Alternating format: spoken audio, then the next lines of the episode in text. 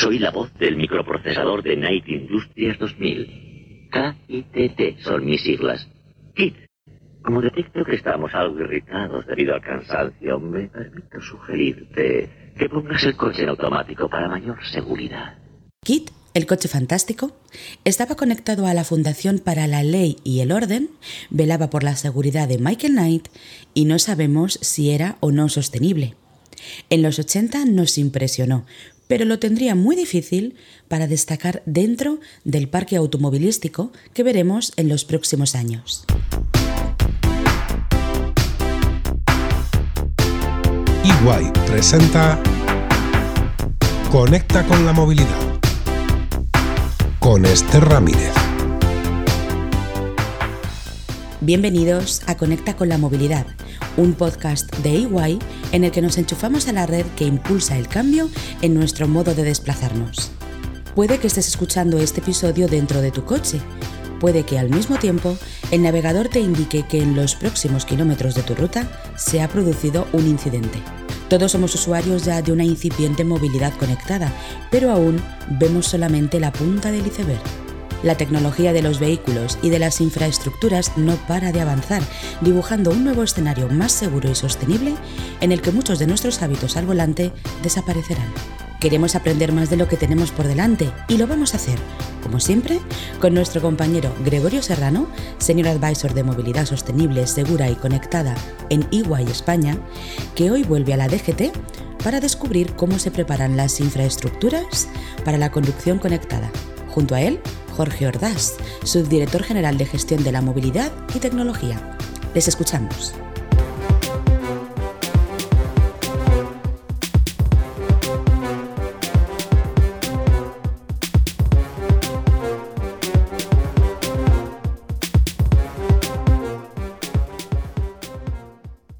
La conducción conectada primero y autónoma más adelante es una herramienta para lograr una mejor movilidad en el futuro porque presenta oportunidades para mejorar la seguridad y la eficiencia de la movilidad y porque además puede contribuir a mejorar la calidad de vida para la población tanto en las ciudades como en el ámbito rural.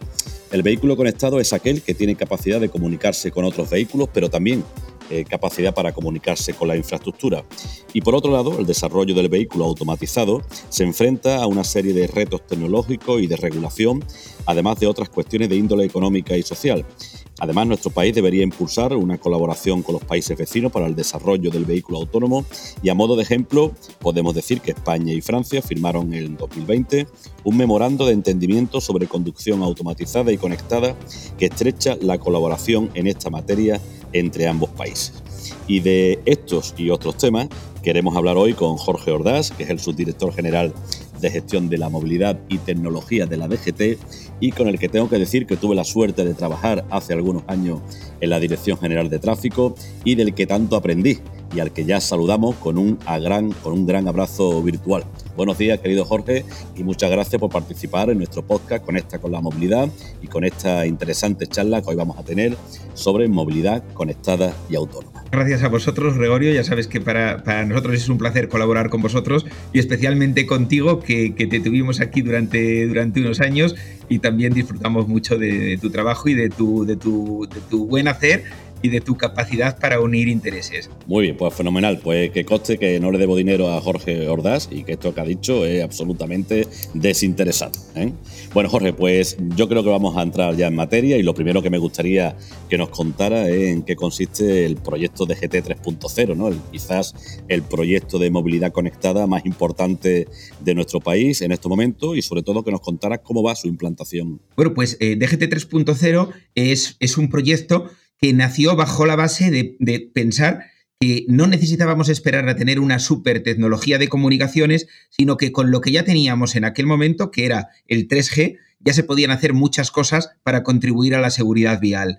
Entonces, la filosofía a donde queremos llegar es a que el vehículo sea un sensor que emita información, que nos avise de dónde hay un pavimento deslizante en un momento determinado o que nos avise de cualquier cuestión que pase en la carretera y de esa manera seamos capaces de hacer la DGT de concentrador de información, de validador de esa información y aquella información que se demuestre que es veraz, la compartimos de manera gratuita para el resto de usuarios de la vía, de tal manera que eliminamos la sorpresa en la carretera.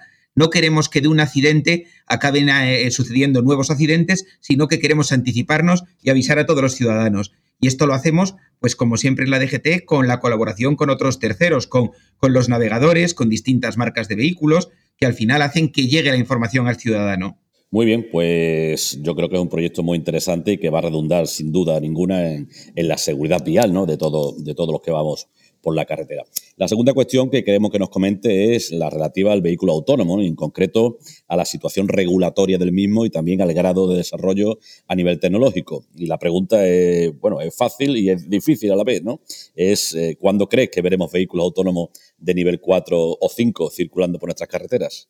Bueno, en concreto yo creo que eh, entre nosotros dos hemos vivido una experiencia en primera persona, ya en Israel en su momento, hemos estado en un vehículo autónomo durante 15 minutos dando vueltas por la ciudad, eh, lo que quiere decir es que eh, el avance tecnológico está ahí, pero es verdad que la regulación siempre va más tarde y es cierto que lo que hace cuatro años era algo inminente y todo el mundo estaba muy por la labor de sacar el vehículo autónomo, es verdad que ha habido algún accidente y de repente, pues eh, esa capacidad o, esa ambición de la automoción por salir con el autónomo se ha frenado, se ha vuelto un poco más conservadora. Ahora bien, eh, es cierto que, empieza en Europa un reglamento, que es un reglamento que exige a partir del 7 de julio que los vehículos dispongan de una serie de dispositivos de apoyo a la conducción y esos dispositivos son la antesala del vehículo autónomo. ¿Vale? Eh, ¿Qué hemos hecho en España? Pues hemos querido dar un paso y en la modificación de la ley de, tráfico que se aprobó hace unos meses, pues ya introdujimos el concepto de vehículo autónomo, ya dijimos que existirían vehículos autónomos y que en el permiso de circulación tendrá que constar que es un vehículo autónomo, tendrá que constar cuál es el nivel de autonomía. Ya sabéis que a partir del nivel 3 es cuando el conductor puede soltar las manos del volante y en el nivel 5 es en el que puede soltar las manos del volante en cualquier sitio y bajo, y bajo cualquier circunstancia. Entonces, tendremos también en el permiso de circulación que hacer constar por dónde puede circular eh, como vehículo autónomo y eh, además la ley nos habilita para redactar un reglamento que abra el melón que, tenemos todos por delante. Y aquí estamos trabajando con la automoción de una manera bastante intensa para intentar sacar un texto pronto, porque al final el objetivo de España es conseguir convertirnos en un entorno atractivo para las inversiones y para que si la automoción tiene que hacer algo, pues qué mejor que en España, que tenemos unos ingenieros estupendos unos centros de investigación estupendos y, muchas capacidades. Entonces, bueno, pues un poco el objetivo es ese, sabiendo además que el vehículo autónomo contribuirá a la seguridad vial, porque eh, no cabe duda de que ni va a beber ni, ni, se va a distraer. Va a ser un vehículo con muchísimas capacidades tecnológicas y además de que cada vez que se produzca un accidente, eh, hay que verlo como una gran oportunidad de mejora. A día de hoy, cuando tenemos un accidente y todavía, por desgracia, tenemos miles, la capacidad de aprender no es tan grande como la que tendremos cuando todos los vehículos vengan con una caja negra y nos permitan analizar eh, exhaustivamente qué es lo que pasó y qué es lo que falló. de, lo que nos estás contando se me ocurren dos cuestiones para comentarte. La primera es que eh, preguntarte que mm, hay en España ya algunas vías predeterminada para poder eh, ensayar, y hacer pruebas con el vehículo autónomo. Hay vías autorizadas. Yo tenía entendido que sí, pero quiero. No, no, no son vías concretas. Es verdad que eh, ya sabéis que para pruebas piloto, desde la Dirección General de Tráfico sí que se habilitó una instrucción que permitía hacer pruebas en carreteras abiertas. Entonces, lo que sucede es que cuando una compañía quiere hacer una prueba de un vehículo, nos pide una autorización, nos dice el marco en el que va a actuar y nosotros, analizando la seguridad de las circunstancias que nos manifiesta, concedemos la autorización. Pero no hay, no hay digamos, eh, X kilómetros de carreteras en las que estén abiertas a hacer pruebas de una manera desatendida por la DGT. O sea, que las empresas lo solicitan, vosotros lo estudiáis y si es factible desde el punto de vista de la seguridad, pues se autoriza ese, tramo en esa vía y, ya está, ¿no? Sí, así lo estamos haciendo y está funcionando bien. Perfecto. También has hecho referencia a un asunto que quizás nuestros oyentes ¿no? Pues no, no conozcan demasiado, ¿no? El tema de, me refiero al tema de los HADAS, que son los sistemas de ayuda a la conducción. Hay muchos oyentes que los tienen instalados en sus coches, pero no lo, no lo saben. Y, me gustaría en este sentido eh, hacer eh, incidir en este tema. ¿no? Eh, cuéntanos, Jorge, por favor, cuáles son, no todos, evidentemente, porque son muchos, ¿no? Pero cuáles son los principales hadas que nos van a ayudar a evitar esos 100.000 accidentes de tráfico que algún estudio ha determinado que evitarían estos dispositivos y sobre todo eh, coméntanos eh, ese plazo del 7 de julio es para que eh, esos hadas o esos sistemas de ayuda a la conducción estén ya instalados en los vehículos que se vendan, sean los que se homologuen, en fin, ¿cuándo tendremos estos sistemas plenamente integrados en nuestros vehículos de manera obligatoria? Vale, bueno, pues eh, este reglamento es un reglamento muy potente que nace en la Unión Europea y que es de obligado cumplimiento para todos los, estados, como todos los reglamentos. ¿Qué es lo que, lo que viene a decir? Primero hay un cambio filosófico muy importante. En Europa se han dado muchos pasos para proteger a la persona que va dentro del vehículo. Este reglamento hace una reflexión diciendo, oye, eh, tenemos un problema con los vulnerables, con las bicis, peatones, ciclistas, etcétera, etcétera. Ya sabéis que todos los años 500 personas pierden la vida en nuestras ciudades. Pues eh, lo que hace este reglamento es preocuparse del que está fuera del vehículo. Y para eso establece una serie de, de sistemas. ¿Cuáles son los sistemas más destacados? Bueno, pues los vehículos vendrán con un dispositivo de caja negra. Es verdad que hay unas fechas, ¿eh?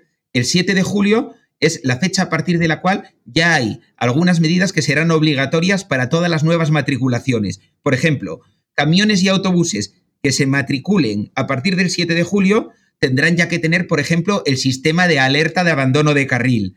Si se duerme el conductor y va a abandonar el carril, le pitará y le despertará.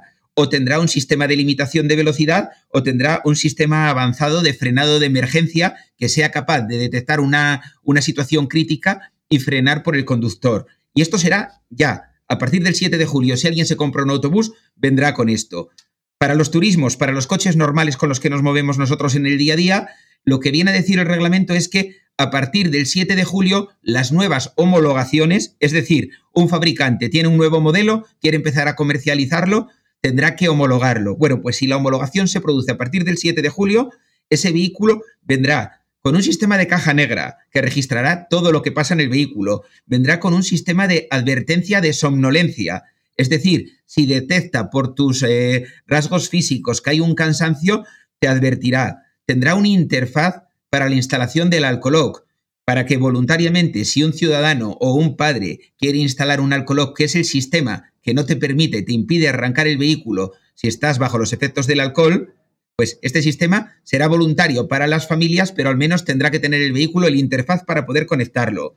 Tendrá también un sistema de frenado de emergencia, tendrá otro sistema que se ha vuelto muy popular, que es el ISA, que consiste en un sistema de, eh, control de la velocidad automático. Es decir, el vehículo va viendo las señales o bien tiene un mapa con las velocidades eh, cargado y si tú le das a velocidad de crucero al, vehículo, el vehículo directamente va adaptándose a esa velocidad y de esa manera nunca infringirías, nunca pasarías de la velocidad legal de la vía.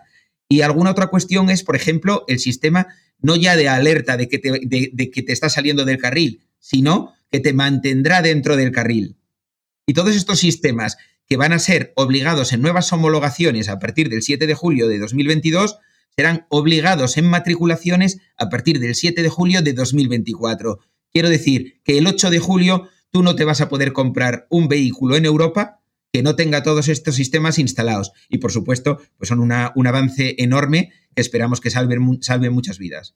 Bueno, sin duda, ¿no? Porque eh, teniendo en cuenta que el 90% de los accidentes de tráfico se deben al factor humano, es decir, son nuestras distracciones, son nuestras irresponsabilidades con la velocidad o con el alcohol y las drogas los que causan la inmensa mayoría de los accidentes, pues con estos sistemas es evidente que se van a evitar muchísimos accidentes y por lo tanto mm, va a haber un antes y un después a partir de ese julio del 24, donde todos los vehículos eh, vendrán dotados de estos sistemas. Bueno, pues después de esta esta información tan útil ¿no? que Jorge nos acaba de proporcionar.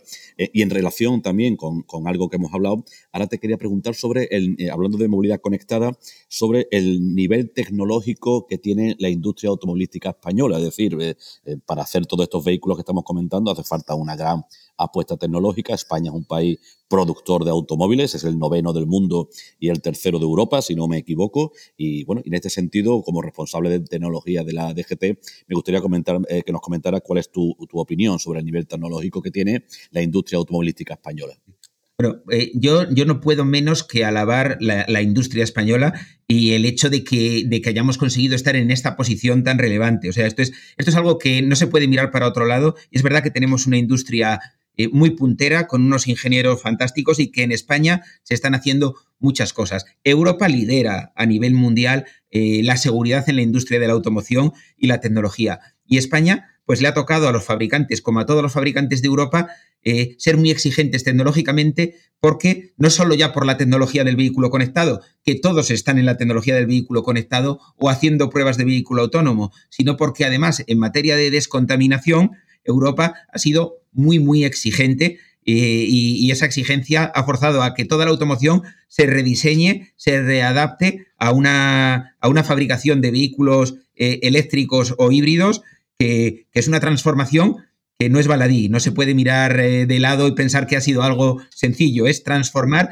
todas las cadenas de producción, fábricas diseñadas para producir vehículos de combustión, de repente tienen que adaptar la fábrica entera, porque esto no es tan sencillo, esto no es como un Lego que le quito un motorcito, le coloco otro motorcito y todo funciona. No, no, eh, se han enfrentado a un reto enorme y lo están consiguiendo. Entonces, yo creo que, sí que nuestra obligación es hacer un guiño a esta industria y tratarla bien porque lo, que, lo que han hecho es es fantástico y, tecnológicamente España es puntera. Tú piensas que eh, tenemos en España eh, IDIADA y CETAG, que son dos centros de investigación que son punteros a nivel internacional. Eh, por, hacerte por, dar un dato, IDIADA es el centro en el que más choques por día se producen a nivel mundial. Choques, choques para probar, por ejemplo, el, el nivel de seguridad del vehículo, el Euro NCAP. Eh, esto es algo que no se sabe, ¿no? Entonces, pues nuestra obligación es decir, oye, se están haciendo las cosas y se están haciendo bien. Y con el CETAC también tenemos una colaboración magnífica y en materia de conectividad, dentro de todo el debate que hay de cuál sería la tecnología que tendría que triunfar, pues ellos están eh, probando todas las distintas tecnologías, pero lo están haciendo aquí en España y, estamos consiguiendo demostrar que la tecnología 3G, 4G, pues eh, al final será el futuro, sin duda. Oye, hay que ver la cantidad de cosas buenas que hacemos en España y sobre todo en la industria automovilística y que muchas veces no conocemos, ¿no? Ese nivel de, de, ¿no? de, de implicación, ¿no? Y de, y de funcionamiento tan espectacular que tiene nuestra industria automovilística. También es verdad que el PERTE ahora, ¿no? El plan económico del vehículo eléctrico y conectado va a ser un impulso, ¿no? Sin duda, para toda esta cuestión y esperemos que eh, todas las marcas, ¿no? Se, se, acojan a él y podamos tener pronto, bueno, pues un, ecosistema espectacular, ¿no? Eso sí, sí cabe en este sentido. Ahora, Jorge, te quería descender un poquito al, al, terreno del ciudadano, ¿no? Yo creo que hay dos cuestiones que eh, preocupan a los ciudadanos relacionadas con la movilidad conectada y compartida y es la irrupción ¿no? que ha tenido nuestras ciudades de un tiempo a esta parte eh, los vehículos de movilidad personal. ¿no? Fundamentalmente hablamos de los patinetes. ¿no? Pues hay muchos ciudadanos que se quejan de que circulan por las aceras, de que van eh, bueno, pues a unas velocidades que no son las correctas. En fin, eh, queremos que nos cuente qué está haciendo la DGT, qué va a hacer, cómo está colaborando con las eh, administraciones, con los ayuntamientos, que son los que tienen las competencias en materia de movilidad urbana, y en ese sentido eh, relacionarlo con las zonas de baja emisión. Es decir, las zonas de baja emisión, eh, ya sabemos que de aquí a, unos meses todas las ciudades de un cierto tamaño tienen que tener delimitada una zona de baja emisión donde evidentemente van a tener mucho protagonismo estos vehículos de movilidad personal. Cuéntanos cosas sobre los patinetes y sobre las zonas de baja emisión. Vale, pero pues en los patinetes lo que hizo la Dirección General de Tráfico fue, primero, darles eh, un carácter jurídico, definirlos, de tal manera que al ser definidos como vehículos, eh, ya se les aplica directamente el reglamento de circulación y por lo tanto no pueden circular por las aceras, no pueden circular bajo, los efectos del alcohol, no pueden llevar cascos, etcétera, etcétera. Pero el propio reglamento de medidas urbanas, además de definirlos, dijo que eh, tendrían que ser eh, unos vehículos que tuvieran un certificado para circular. ¿Por qué hicimos esto? Bueno, pues porque ha empezado a haber muertos en nuestras ciudades derivados de accidentes con vehículos de movilidad personal. Es verdad que han proliferado muchísimo y se ha sacado un manual de características técnicas, es un manual puramente de ingeniería en donde se establecen los ensayos que los centros tecnológicos tienen que hacer para que los productos que lleguen a la carretera sean seguros y de calidad. Con seguros, ¿qué quiero decir? Bueno, pues un vehículo no debería poder pasar los 25 kilómetros hora, que es la velocidad máxima que se les da a estos vehículos. tienen que tener una capacidad de deceleración de 3,5 metros por segundo cuadrado. ¿Por qué se hace esto? Bueno, pues porque tenemos que ser capaces de medir que tienen capacidad para frenar y que si un freno se avería, el otro al menos tiene que ser capaz de responder. Tienen que tener dos sistemas de frenado. Se les exigen eh, cuestiones como que el tamaño de la rueda sea un tamaño mínimo porque cuanto más pequeña es la rueda, más inestable es el vehículo y más susceptible a verse afectado por cualquier tipo de tropiezo. Por lo tanto, en materia de seguridad se les exigen cosas, pero luego también se exigen eh, una serie de cuestiones ya de calidad también. Se les va a pedir eh, que tengan eh, una luz delantera, una luz trasera, una luz de frenado, que tengan catadióptricos en los lados, todo esto para hacerlos muy visibles, que tengan un sistema de plegado seguro, porque todos sabemos que al final vas a salir de tu patinete y te vas a montar en un, en un autobús o en un tren y eso no debe de ocupar demasiado, demasiado espacio. Pues eh, les, les, pediremos también que tengan una protección de batería, controles de las capacidades electromagnéticas, que no se calienten por encima de una temperatura determinada, que no tengan superficies cortantes, que tengan una superficie determinada eh, de material antideslizante para que no patines. Al final son pequeñas cosas que van a garantizar que a partir del 22 de enero de, 2024 cualquier nuevo vehículo que quiera venderse en España tenga que haber sido sometido a estos ensayos y garantizaremos así eh, la calidad de las compras de nuestros ciudadanos. Eh, eh, sabes muy bien que, que, la DGT siempre nos preocupa que cuando alguien compra un vehículo lo compre bien y que pase por lo mismo que un vehículo normal, pasa por un proceso de homologación, pues estos vehículos pasarán por un proceso mucho más sencillo, pero también garantizaremos al ciudadano que compra un producto de, calidad. Y es verdad que estos vehículos eh, serán unos de esos vehículos que estarán circulando por dentro de esas zonas de bajas emisiones que has, definido muy bien, Gregorio. Y es que eh, es verdad que el gobierno, en la ley de cambio climático, exigió que aquellas ciudades con más de 50.000 habitantes, que en España en concreto hay 149 ciudades, tienen que tener implementado este año una zona de bajas emisiones. Y nosotros aquí sí que hemos querido tener un papel, un papel de ayuda a los ayuntamientos. Por una parte, eh, en materia de electrificación, la ley nos exige que tengamos un mapa donde digamos eh, dónde están los puntos de recarga. Ya sabemos que en España faltan puntos de recarga, pero al menos los que ya tenemos deberían ser informados al ciudadano. Bueno, pues estamos trabajando para que desde el punto de acceso nacional de información de tráfico, como nos ha encargado la ley de cambio climático, podamos ofrecer esa información al ciudadano. Luego hemos sacado también una instrucción para decir a los ayuntamientos, donde tengas una zona de bajas emisiones, señalízala de esta manera determinada. Hemos creado esa señal. Y luego, eh, ya sabes que eh, el MIDMA ha sacado un PERTE de mil millones de euros en los que parte de ese dinero está destinado o va a ser aprovechado por las ciudades en la creación de zonas de bajas emisiones.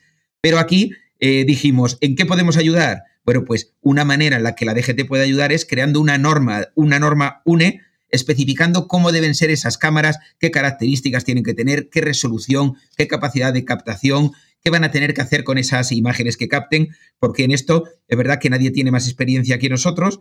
Hemos elaborado en tiempo récord eh, la norma que está ahora en trámite de audiencia pública y o el 22 de junio o el 29 de junio, no sabemos todavía qué día, se publicará en el Boletín Oficial del Estado y los ayuntamientos que están licitando a toda prisa para entrar dentro del PERTE ya harán una mención en sus pliegos diciendo que deben cumplir con esta norma. Por lo tanto, le quitamos esa carga tecnológica al ayuntamiento de tener que pensar qué es lo bueno y qué es lo malo y nos aseguramos de que el ayuntamiento llegue con esta tecnología eh, efectiva a las ciudades.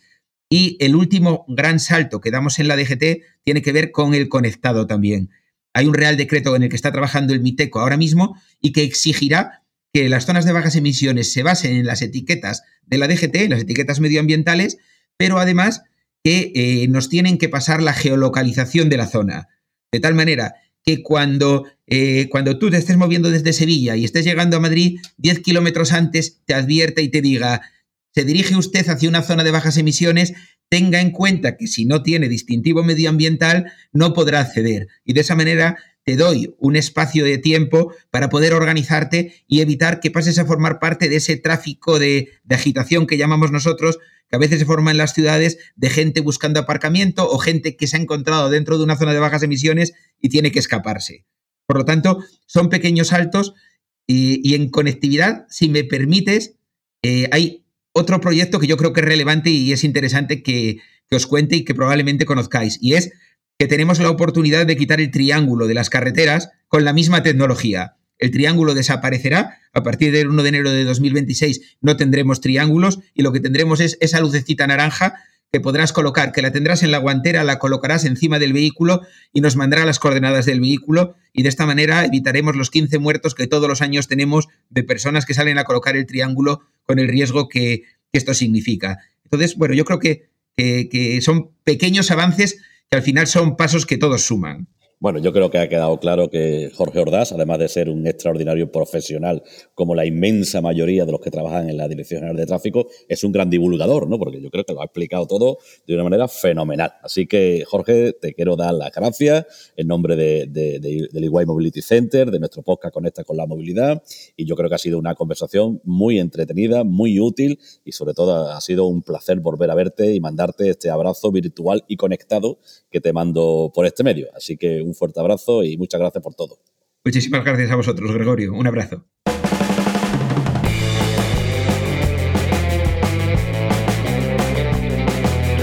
¿Cómo te mueves?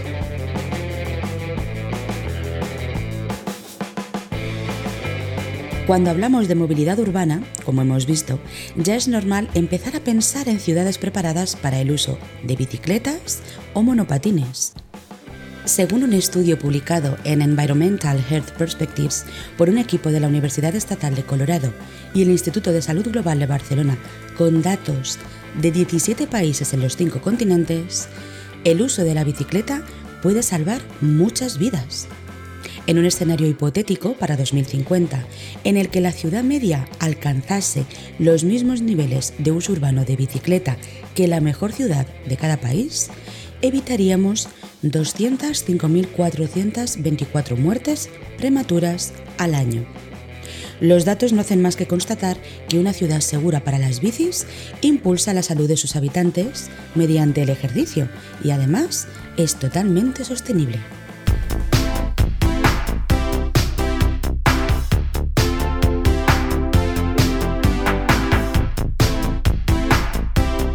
En Conecta con la Movilidad seguimos conociendo el presente y el futuro de la movilidad. Hoy nos hemos acercado al mundo de las infraestructuras y la conducción conectada.